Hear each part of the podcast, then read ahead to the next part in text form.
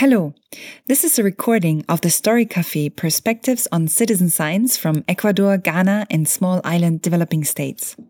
My name is Claudia Göbel, and I was happy to organize that session at the International Citizen Science Conference in Geneva on 3rd June 2018.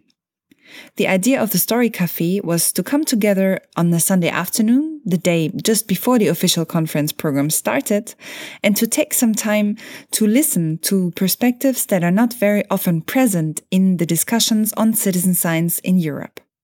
I was very fortunate to get three amazing speakers to come and share their experiences with us on that day. The first one was Thomas Mboa. He works on open and participatory research, DIY biology, and cognitive justice with the Association for the Promotion of Open Science in Haiti and Africa. He shared a story on the importance of social cultural values in citizen science. The second storyteller was Khalissa Ikhlef from UNESCO. There, she looks after the Sandwatch project for beach monitoring in small island and developing states and coastal countries that includes the UNESCO Associated School Network. And our third speaker was Soledad Luna, who is pushing citizen science activities for research and conservation in Ecuador. She shared a story on how small scale fishermen created and monitored a temporal no take zone to allow for the recovery of the marine resources that the fishermen depend upon. We will hear all three stories that were recorded during the conference and a short discussion with the speakers. So let me invite you to imagine an old community hall in the center of Geneva, the Salle Communale de Plainpalais, where the conference took place. You enter the ballroom, um, and on any other Sunday, you would find a conference or a performance here. Now we have the Story Cafe, so please find a chair in one of our three circles. Thomas is already about to start. We are we are trained to solve our local problem with uh, Western eyes. And this brings to a kind of uh, uh, cognitive uh, conflicts, a kind of uh, epistemic alienation. So, how can I describe a, a, local plan with Western uh, eyes? Is very difficult to, to, to explain. And one of the idea was Africans and Haitians can take advantage offered by open science, advantage offered by uh, uh, openness to try to uh, to hack this way to do or this way to think, to try to overcome this epistemic uh, alienation. So we start to give uh, them tools and weapons to empower themselves. And this will rise to the organization of uh, uh, this big summit that we have in uh, in Accra, the Open Science and Artway uh, Summit, where uh, like many country, many uh, people involved in open science reach to the event, and we did a very big session about brainstorming about what is open science, what is citizen science, how can we uh, describe or how can we define uh, this concept, uh, considering our local uh, view, our local eyes. And it appears uh, very clearly that the notion of citizen is not universal so the citizen, as you consider citizen in Germany, in uh, Switzerland, or in Paris, or everywhere in the Western country, is not the same like in my country, in Cameroon, is not the same in uh, uh, in Accra. Um, and particularly when you talk to people about citizen science, when people hear about civil society organization in Cameroon, is very problematic. For example, because if you talk about civil society, you you will be made like uh, um, you are fighting the executive power in place, like you are opposite. Civil society is very in the imaginary of uh, our um, political leaders is very related to is very political you know is very it's look like you want to to fight the system in place so when you tell to people that you are able to do something that many people tell you no i i don't want to have any problem with the government because you are bringing me to this direction of citizen science or something like that so on this way, how can we talk about citizen science in uh, in um, in our context? That was one of the very big uh, discussion in uh, Kumasi in Ghana. Um, another experience uh, we had after the summit is uh, during the Afropixel in in um, in uh, in Dakar, where we discussed about open science. You know, some values shared by open science and citizen science are this value of uh, collaboration, horizontal collaboration, this value of uh, sharing knowledge without limit, this uh, uh value of uh, equity, uh, inclusive, inclusiveness, or something like that. But during our panel in Dakar, I was with in front. I was in the panel with. Um, a pupil working in uh, with uh, queer in leather, leather, yes, uh, leather worker, and there was native from Senegal, and in Senegal there is like a family of leather worker, so like a caste of uh, uh, worker, and the other um, the, in the other side, I had like uh, a leather worker, but coming from France, and she the, the, the, the woman went in Senegal to establish his um, a small uh, maker space there to work on on on leather, and she wanted to collaborate with uh, local families of uh, um, of uh, leather worker, but they deny the local Senegalese worker denied to collaborate with them because firstly she she is a woman, uh, she's a woman.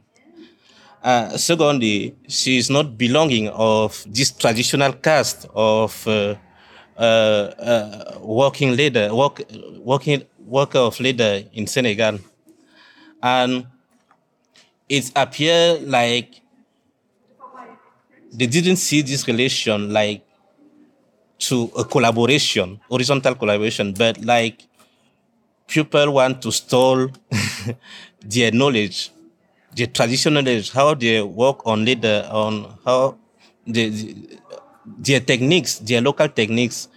So, but in my way as African and working open science, it was also a big issue because should I take it like what they are doing is not open science because they don't want to collaborate and they want to keep uh, their knowledge inside the cast.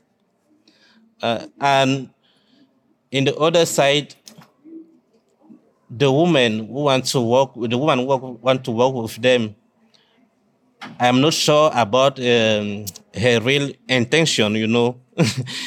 because now people in open science are using open science to capture local innovation and to try to make other things behind uh, this kind of uh, thing. So um, that is the two story that I want to share with you in order to to to discuss and to to see how or to show you how sociocultural value are very important in citizen science and sometimes it can appear since our social cultural values is so are so different around the world it can appear that no you are not doing uh, citizen science or open science or your idea about citizen science or how you want to implement it uh, or you want to help uh, Africa, people in Africa to do project in citizen science doesn't fit with your imaginary. So you can have this uh, kind of uh, conflicts. And for me, the most important is before trying to to implement this kind of project is to start by sociocultural value and move from them, try to uh, redefine and reshape uh, representation of open or citizen science in different contexts. So I took more than five minutes, but that's all for me. Mm. And now let's move over to the second circle and listen to Khalissa's story. Uh, the Sandwatch project is a citizen science uh, coastal monitoring project, but which uh, which includes uh, um, an educational uh, aspect as well, because we we train teachers and educators on simplified scientific protocols to apply in school. So uh, the uh, the project uh, consists in uh, theoretical part, uh, which can be studied in class, and then uh, the practical part, which is um, applied in the nearby beach.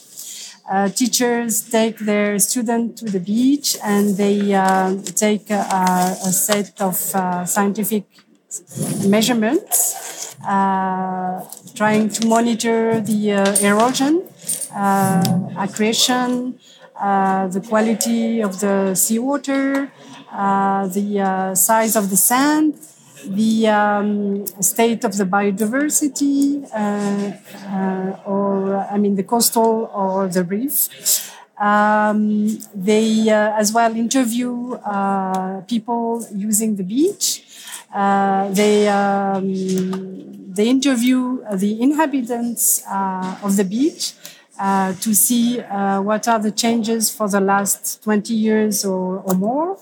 And, uh, and then they go back to the school and do the assessment of their observation and collection of data. And then they identify the issues that are affecting the beach. And then they decide uh, to take action and how to take action and who to contact uh, to find solutions to these uh, issues. We introduced the uh, Sandwatch uh, methodology in uh, 50, more than 50 countries worldwide. But it, it's an introduction. It doesn't mean they all implemented it. But we are, I mean, at least 25 uh, did implement it in schools and community uh, community groups.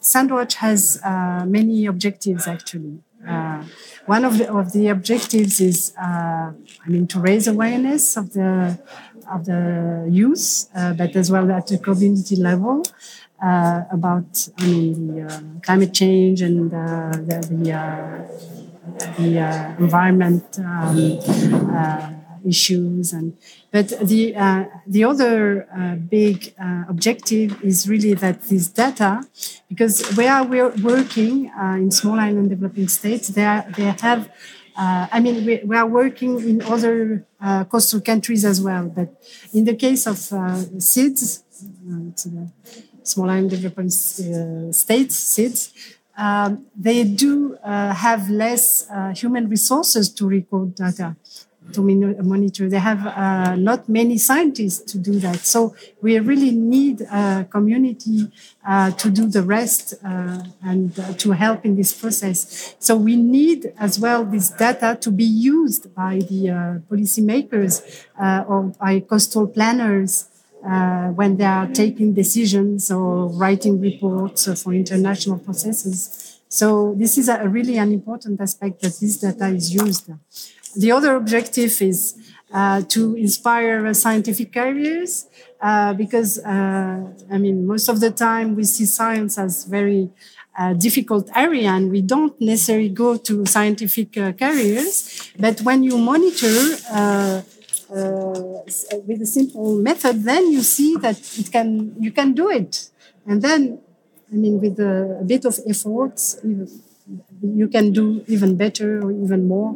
We do have uh, a database, Sandwatch database, uh, since 2013, uh, but um, to be honest, uh, this this is a long process uh, for the data to be um, uh, to be I mean to be complete because many schools uh, collect data but they don't enter it systematically in the database. So we are training uh, the schools and educators uh, to enter this data more uh, often. So, but we do a database and uh, we have uh, a scientist, uh, an ocean scientist who, who is um, looking at the entries and is uh, more or less validating, but it's not, um, you know, 100% validating scientifically rigorous data like, you know, but uh, because it's still citizen science and, but very complementary to the uh, scientific monitoring. So this is uh, a, a, quick summary of uh, what is the Sandwatch project.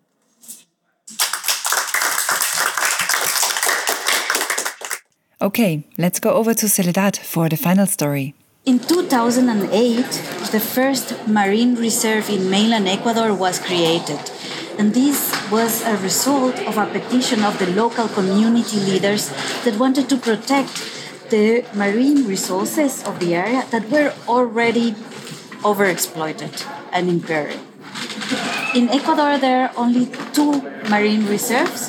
One is the Galapagos Marine Reserve that you've for sure heard, and this, the Galera San Francisco Marine Reserve.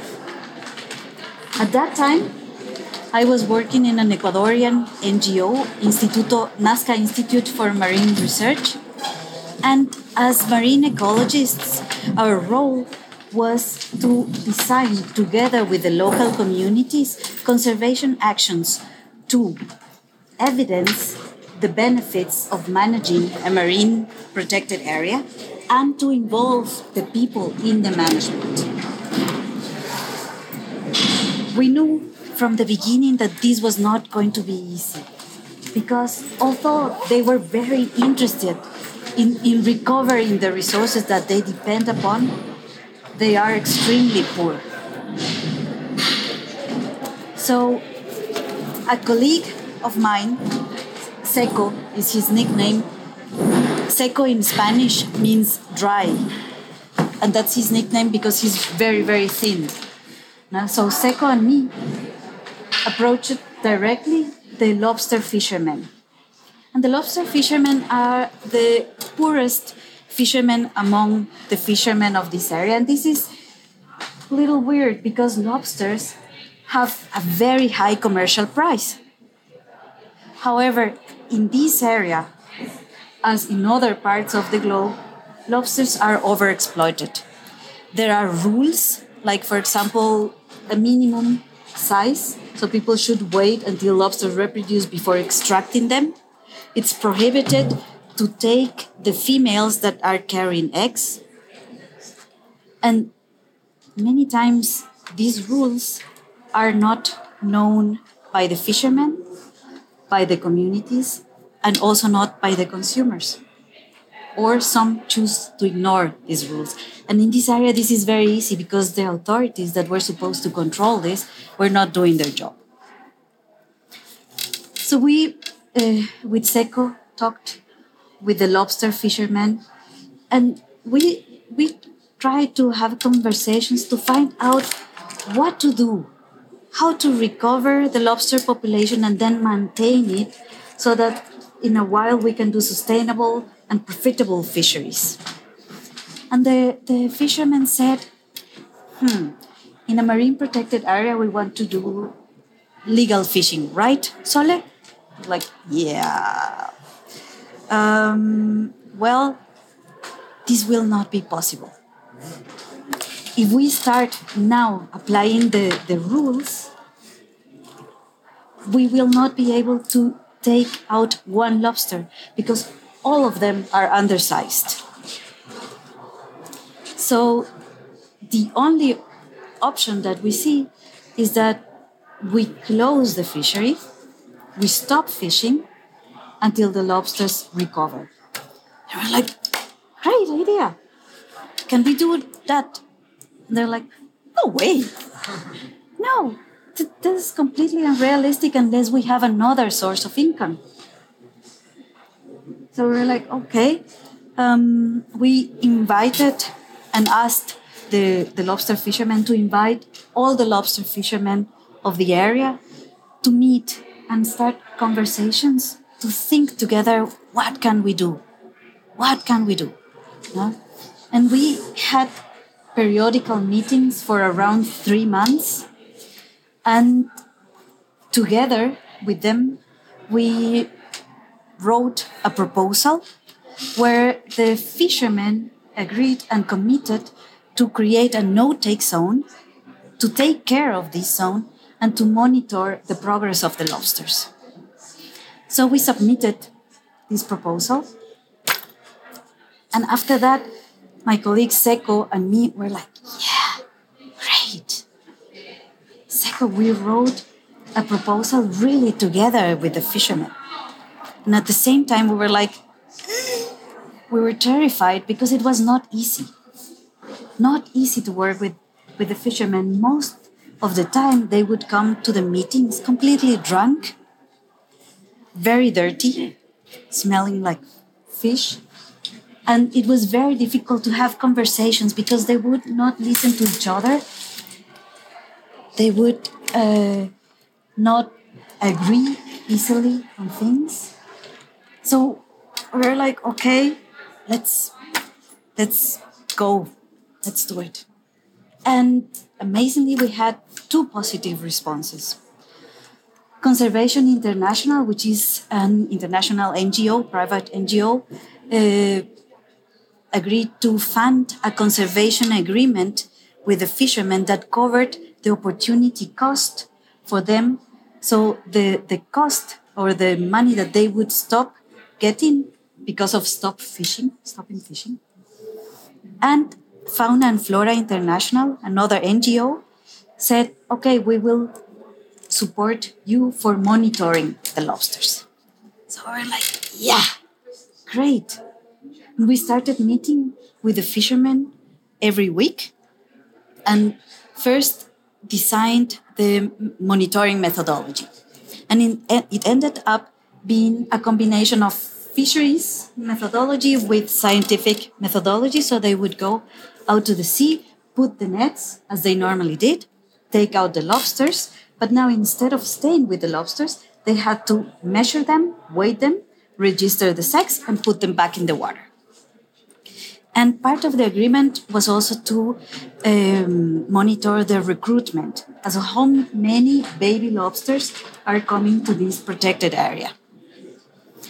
There was no fisheries methodology for this, so we used the recommended scientific methodology, which did not work at all. and we tried different things and adapted it.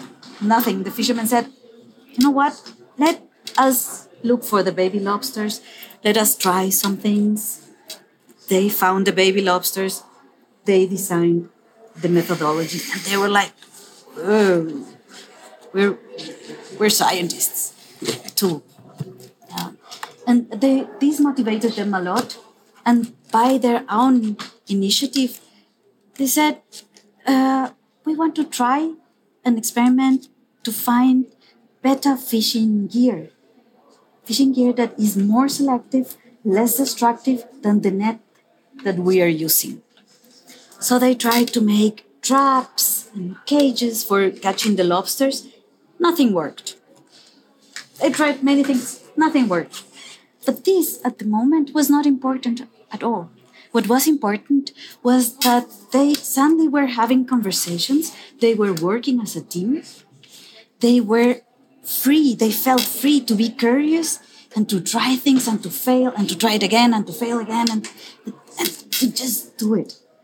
And at that moment, they also felt uh, the necessity to, to organize formally. So they created an, uh, they created an association called Arte Langosta. I had a flag. so they created alga langosta. Huh?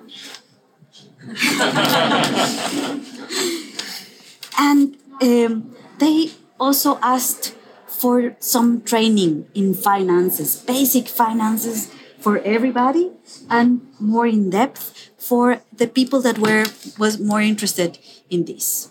Um, and soon they started a common fund, and then they rented a place to make it as their base. And the place looked, I was going to say a little bit like this, not so elegant. It was an old house, but it was an open space where they had their gear, they had their posters, where they meet, met every uh, week. But they also offered this space to the community. So everybody, anybody in the community could come and celebrate their their birthdays, marriages, funerals, everything. So the community started paying attention to these fishermen, started looking at them differently, some with respect, others with mistrust. How are these fishermen getting so much money? How? Why? Huh? So social conflict started in the community. And there we thought, okay, we need a training in conflict management for the fishermen. And they got it. And they also said, we need a communication program. We want to, and they did it, they organized this, and they went to the different schools, met with fishermen, with the communities, with authorities, and they told what they were doing. They explained to everybody their project, how were they measuring the lobsters, why. And this was great because they then it was clearer for everybody what was happening there. And they got the attention of, of many people and authorities. At the same time, the monitoring continued, and they saw that the lobsters were growing and the abundances were increasing and increasing. So the fishers authorities were like, wow, whatever these fishermen are doing is working. But they were not the only ones saying this, but also other fishermen from other areas or other fishermen that were not lobster fishermen. So people whenever they had the opportunity, would come in this area and steal the lobsters, huh? take them away. And when this happened, the fishermen said, oh, okay, what we are doing is good, but it's not enough. If we want to be self-sufficient, we can we cannot depend on only on the lobsters. To recover the lobsters will take some time. So they looked for an alternative fishery that they could do following responsible practices and all the rules. They also said, okay, if we're going to have legal fisheries in the reserve, we need to talk to the other fishermen, we need to show them the rules, and more than that, we need to find something to motivate them to follow the rules. And then they also said, well, we also need to educate the consumers. If tourists come and ask, are happy to eat whatever size of lobster, then fishermen will keep fishing whatever size of lobster. At this moment, they teamed up, and this was also great, with the Ministry of Environment, with uh, different programs, different uh, institutions, the Undersecretary of Fisheries, and they started making posters and information material to say, okay, these are the regulations, these are the fishing times, uh, this is what you can do and you can't do. Yeah, and uh, they had this, they made a loan to buy a boat. They had a new fishing gear. They uh, started to fish, fish, following all the regulations, and they looked to commercialize this fish directly to the restaurants in the main cities. So they avoided the intermediaries that pay much, much less and don't recognize the effort of fishing good. At this moment, they won a prize. The, the, the government uh, offered a prize for communities that were doing local efforts for conservation. They won 30,000 US dollars that they used to build a warehouse with the vision of involving all the fishermen in the reserve to fish sustainably, to bring their fish there, and to cover the demand of these restaurants that were willing to pay more for, for a good fishery. In 2015, by the end of 2015, because of external forces, we were forced to leave the reserve. There was a lot of piracy, criminality, and narco traffic. Arte Langosta dissolved. Very few fishermen stayed there, but some of them became park rangers in the marine reserve, and others uh, kept, kept studying, finished their houses. And many people say, um, oh, that's a sad ending. No. And it is, in a way. But it is also a happy ending in the way that these fishermen changed completely.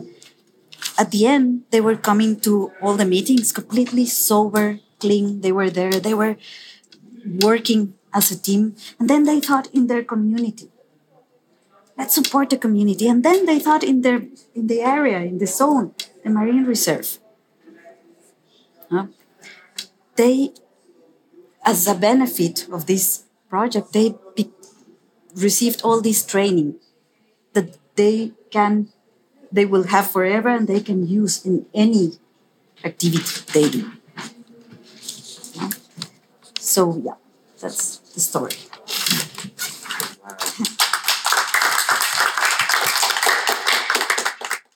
We had about 50 to 60 participants um, at the Story Cafe. And for me, one of the most impressive experiences was that after listening and discussing in smaller circles for about two hours, people still were staying and agreed to share their thoughts um, and their questions after afterwards with all the participants. So even though it was a very hot Sunday afternoon, the air in the ballroom was getting stickier and stickier, and also it took some time to set up the microphones, people stayed and listened to each other. And to me, that was a really powerful um, opening of this whole conference on citizen science. On the next day, the three speakers agreed to come together again to share some reflections. Yesterday we had our story cafe, um, and if what what were your impressions? What what came up in the discussions? For me, it was an incredible experience because uh, it gave us the opportunity to talk about our stories in a very relaxed environment, and everybody uh, was happy and excited to, to learn from, from our stories. And the questions that, that came up were different as, as the questions that you have in a scientific environment. For me, it was uh, something to take with me was uh, the ask for publishing also this story, story and not only the scientific data that came from this project. Mm-hmm. Uh, yeah, I mean, I agree uh, as well. I mean, I, I have the same feeling, uh, but uh, and I think the questions were very pertinent because, uh, um, I mean, in the groups there are there were uh, citizen scientists, but as well, I guess, researchers uh, and uh, people from academia, and uh, who were asking uh, very targeted questions, which allowed me to develop further from what I said before. So it was interesting. I mean, this exchange, um, I guess they learned uh, a lot, and I learned a lot from the exchange as well. Um, the session was uh, very exciting for me because um, I, I, I was very happy to share story from um, Africa, but I was impressed by the fact that uh, people around me seems to learn a lot from our experience, and uh, they seem to be aware that they have to take first the, the sociocultural values before implementing some uh, project.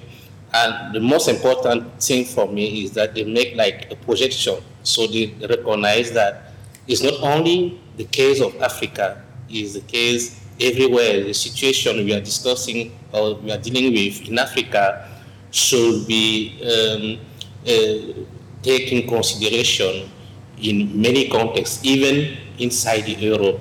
So for me, it was a very good output to take this case from Africa and uh, replicate it in a Western context, uh, to learn from Africa and try to solve some problem in Western context. And that, that was an, uh, uh, one of the central questions, I think, now that um, um, your cases are all not located in Europe. And that would be another question. What do you think? What, um, what can people who do citizen science in Europe learn from the experiences that you had or from the practices, from the social cultural backgrounds in which you were working? Are there things that, that should, be, should be taken into account here or what, uh, what people can learn? I personally think that uh, what Thomas said uh, uh, might be go to that point is that um, we have we live in so many different cultures and each culture has their own understanding and concepts and way of, of living or investigating their environment. And this uh, has to always be taken in account. I guess what uh, not only Europe can learn from these examples, but we all should learn from everywhere from each other. Is is to to listen, to to observe, to take in account uh, the different ways of living and the different ways of expressing of of people in different cultures. Mm-hmm. Um, yeah. Um, I mean, implementing citizen science uh, in small island developing states um, we encountered uh, a lot of challenges, uh, but as well uh, opportunities to work uh, with communities. And uh, I realized that in, in Europe, actually, they are facing the same challenges.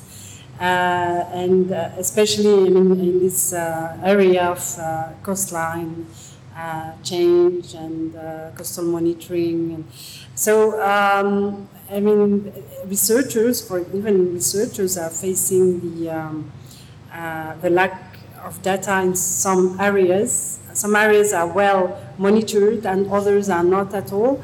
And uh, and they are uh, encouraging citizens to uh, join their uh, monitoring so that uh, all the areas are taken into account.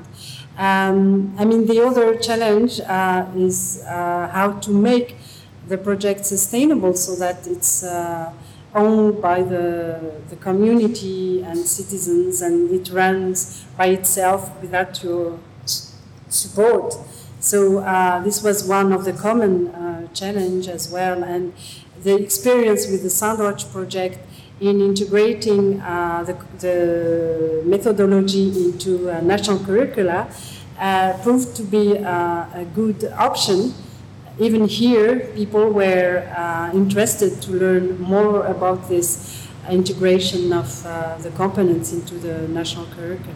Curricular is school school curricula, sorry. But uh, I mean, it can be in a, a formal or informal uh, school cur curricula. So it can be in the community educators uh, uh, who are integrating uh, those components into their you know, programs, environmental programs or guidelines, and as well in the national education curricula. And I think from, from Soledad's uh, story there, I, I, also took a strong message for forward for sustainability of projects in terms of um, the educational component of the work that you were doing with the fishermen Um, at least that's what, what I got. That was a central central moment for them to take over the project and to move it into new directions, and then um, even afterwards um, to go their own ways. Exactly, no? through that uh, they became autonomous. They they learned and they are able to also spread this knowledge in, in their communities and domino effect.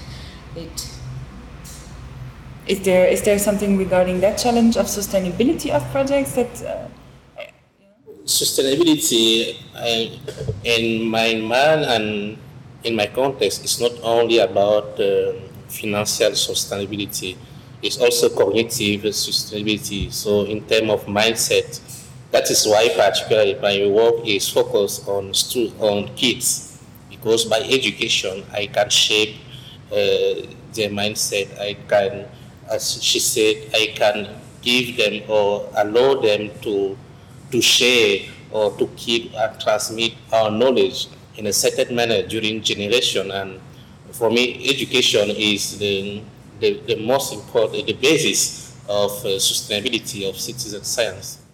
Anything you want to add?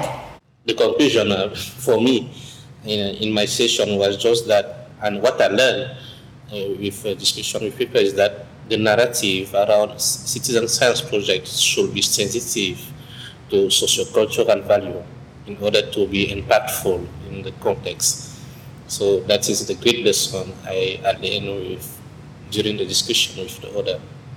And yeah, and there, there should be a collaboration between different actors. Mm. I mean, the citizens, uh, academia, and policymakers. Uh, this is because it should, uh, at the end, serve uh, as well the purpose of informing uh, the, the policymakers, but as well going back to the community itself. So it should serve, it should be a cycle serving uh, every actors involved in. Thank you very much. And thank you for listening.